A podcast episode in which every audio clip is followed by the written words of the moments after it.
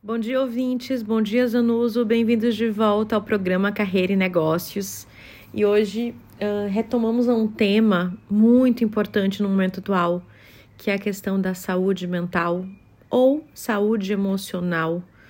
E a gente fala tanto de saúde mental, saúde emocional e também inteligência emocional. Por que, que esse tema, de alguma forma, tem vindo de forma forte e muito uh, preocupante no momento atual? A gente passou esse, né, esse último ano e meio, quase dois anos, falando sobre Covid, sobre pandemia, sobre cuidado, sobre prevenção.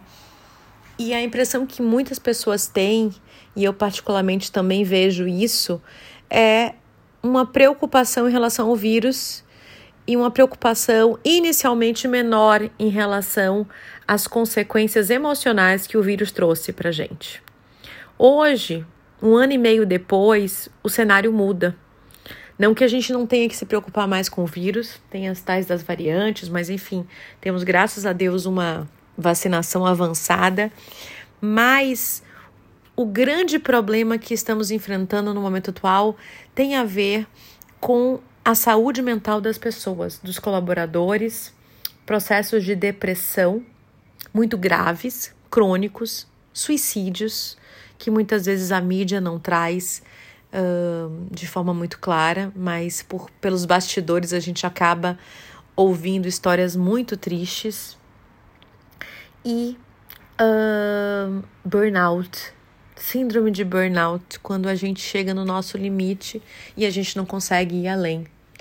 Nos últimos meses, os contatos das empresas uh, aqui na consultoria, eles foram, na maior parte das vezes, a preocupação em como manter essas pessoas uh, saudáveis. Porque, óbvio, pessoas não saudáveis também não vão ser produtivas, também não vão trazer resultados. Ou seja, as empresas pararam para pensar que talvez seja realmente momento não só de se falar em humanização, mas de se fazer uma gestão mais humanizada. É preciso ouvir as pessoas, é preciso ter uma escuta ativa, é preciso realmente entender a dificuldade de cada um.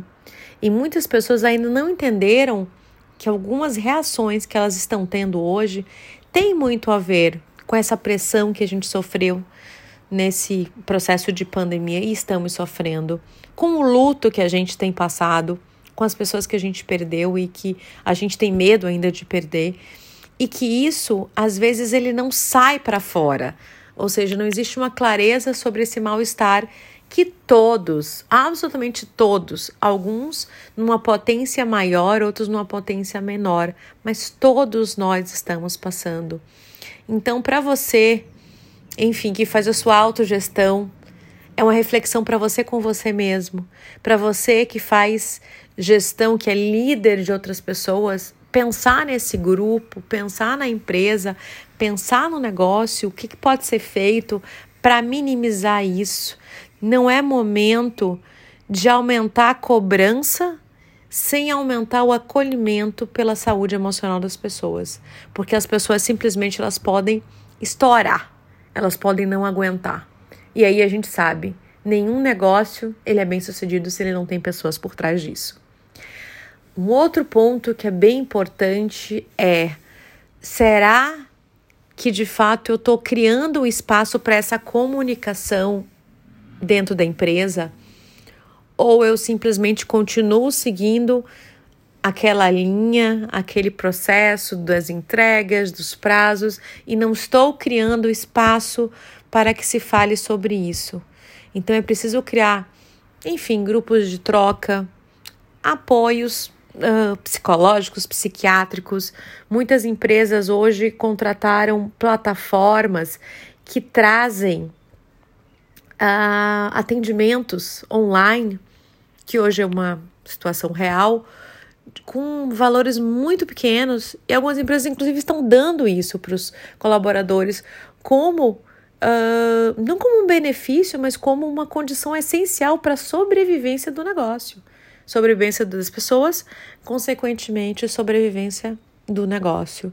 Então, a minha reflexão hoje para você que está aí do outro lado é: você tem olhado para isso em relação a você, em relação às pessoas com as quais você convive, em relação à sua família, em relação aos seus funcionários, em relação à sua equipe.